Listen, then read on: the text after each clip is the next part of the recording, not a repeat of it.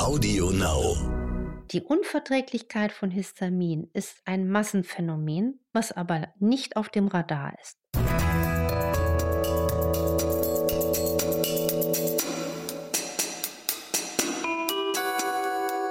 Dr. Anne Fleck, Gesundheit und Ernährung mit Brigitte Leben.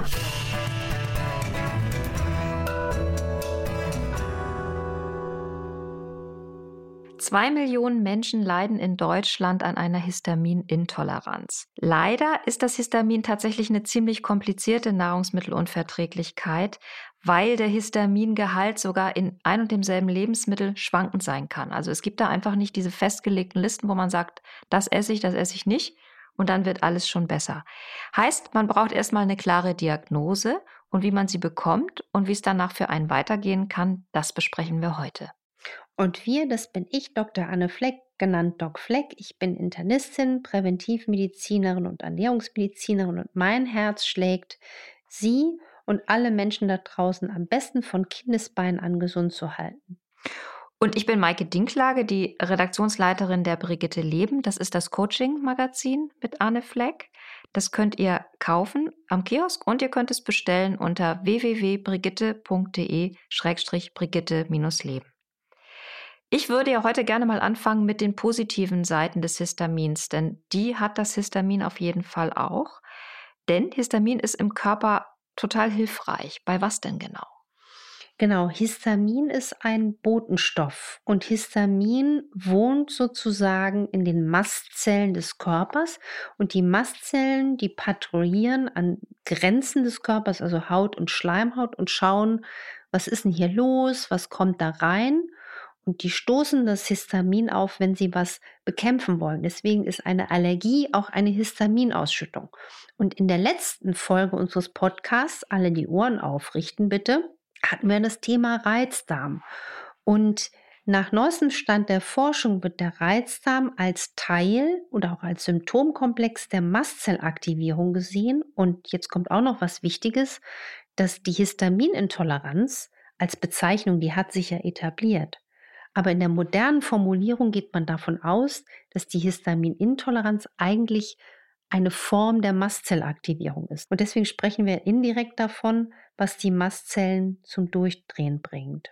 Wenn wir jetzt nochmal über die Mastzelle reden, ist es, glaube ich, sinnvoll, wenn du noch einmal erklärst, was genau eine Mastzellaktivierung ist. Die Mastzellaktivierung passiert jeden Tag und auch bei uns allen, wenn sozusagen etwas vom Körper erkannt wird, was nicht dort sein soll, stößt der Körper das Botenstoff Histamin aus, um eine antiallergische, eine, eine, also keine Abwehr zu schaffen. Bei dem Problem der Unverträglichkeit von Histamin haben wir folgendes Phänomen. Es gibt zum Beispiel Menschen, die haben eine sehr, sehr hohe Mastzellaktivierung. Das geht auch durch Stress. Also wer eine starke Mastzellaktivierung hat, der hat unter Umständen Reizdarmbeschwerden, der hat unter Umständen eine Migräne. Eine Migräne ist klassischerweise ein Zeichen dieser Mastzellaktivierung und auch deswegen profitieren so viele davon, wenn sie das Wissen, also ein Problem mit zu viel Histamin haben, wenn sie Histaminarm essen. Dazu können wir gleich auch noch mehr sprechen. Aber es gibt eben auch Menschen, die haben angeboren oder erworben eine Abbaustörung des Histamins. Das heißt, wir haben im Körper ein bestimmtes Enzym, Angemerkt kann man das auch beim Hausarzt oder beim Internisten messen lassen. Dieses Enzym heißt Diaminooxidase, abgekürzt DAO.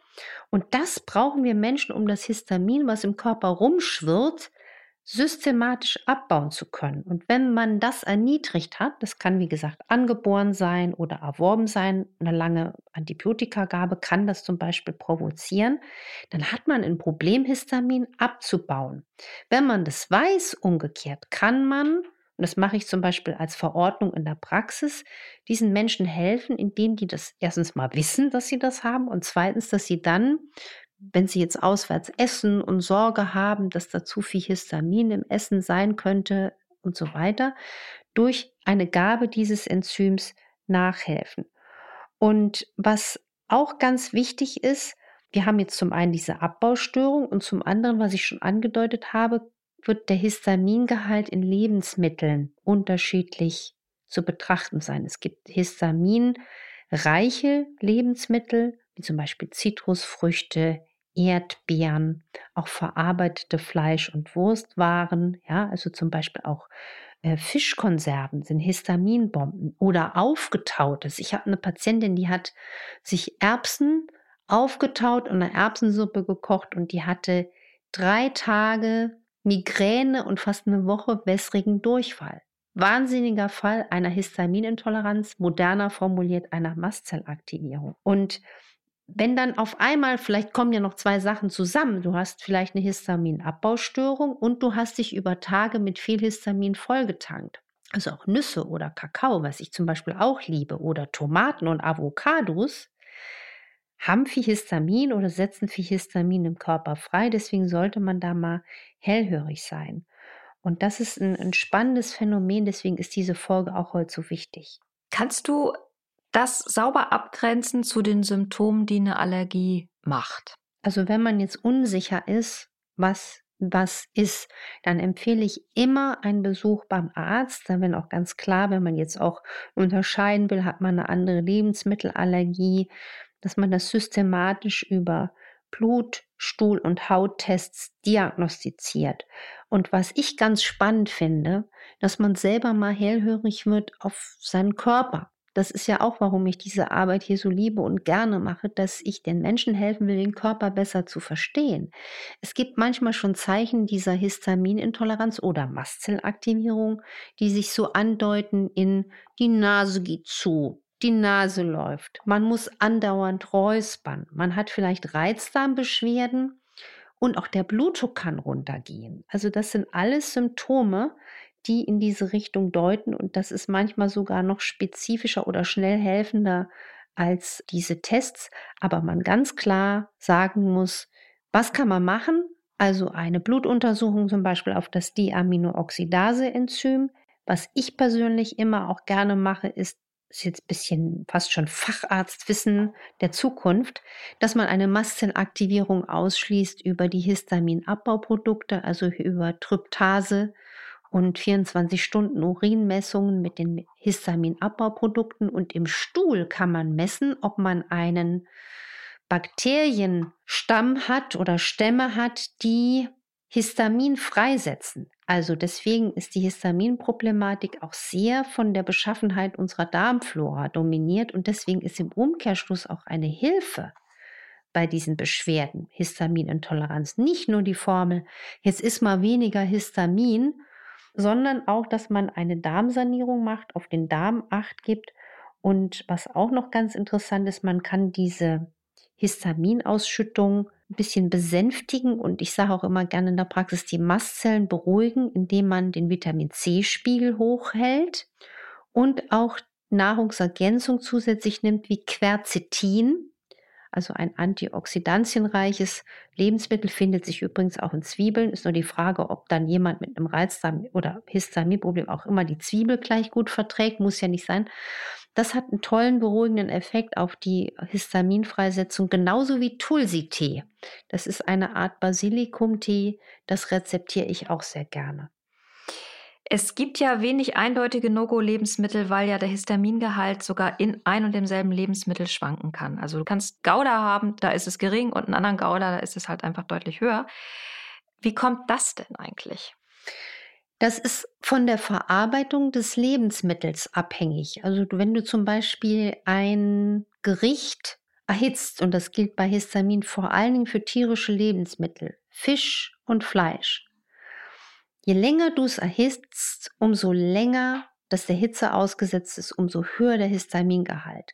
Und was oft unterschätzt ist, wenn dann zum Beispiel jemand das Essen stehen lässt, also zum Beispiel sich einen Fisch gebraten hat und macht den dann in den Kühlschrank, weil er denkt, ich esse das am nächsten Morgen, dann wird das Histamin nicht weniger. Im Gegenteil.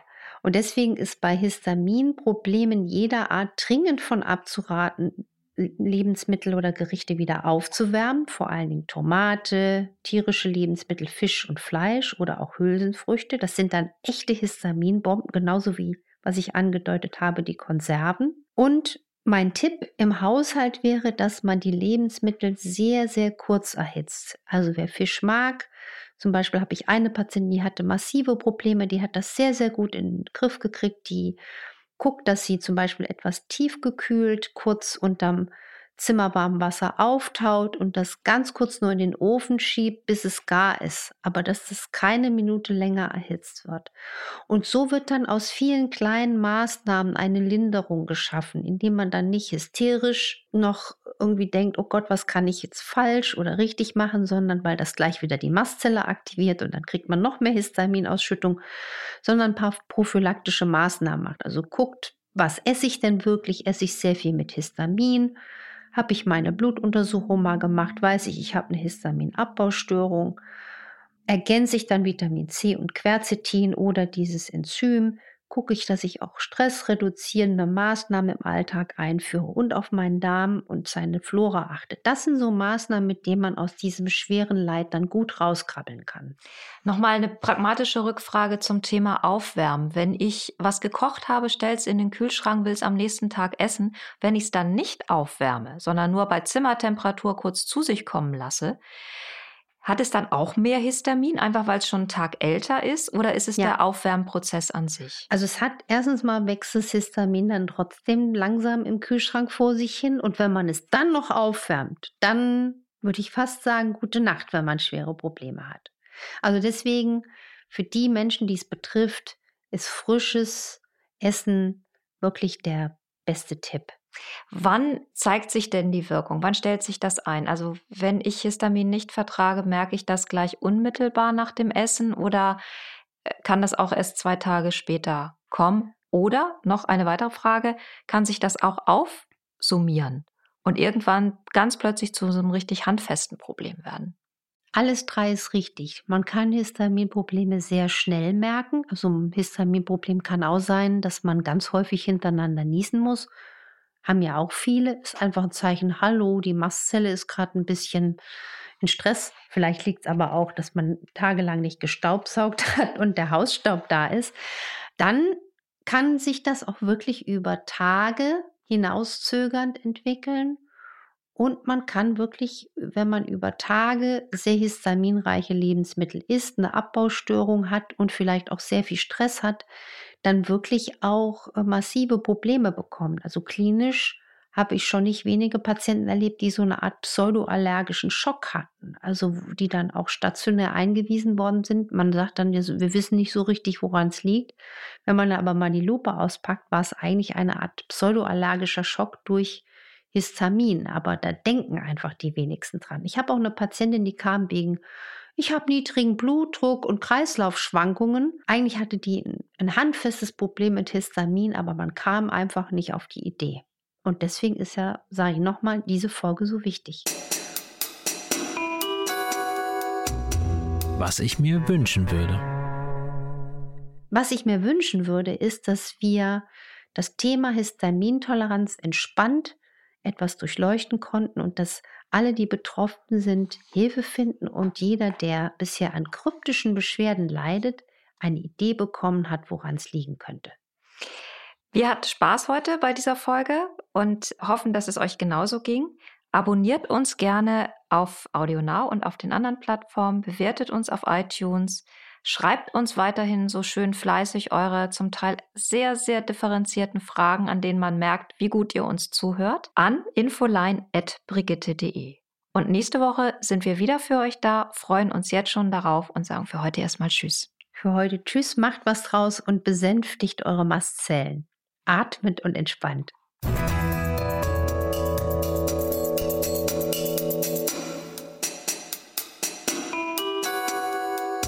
Dr. Anne Fleck, Gesundheit und Ernährung mit Brigitte Leben.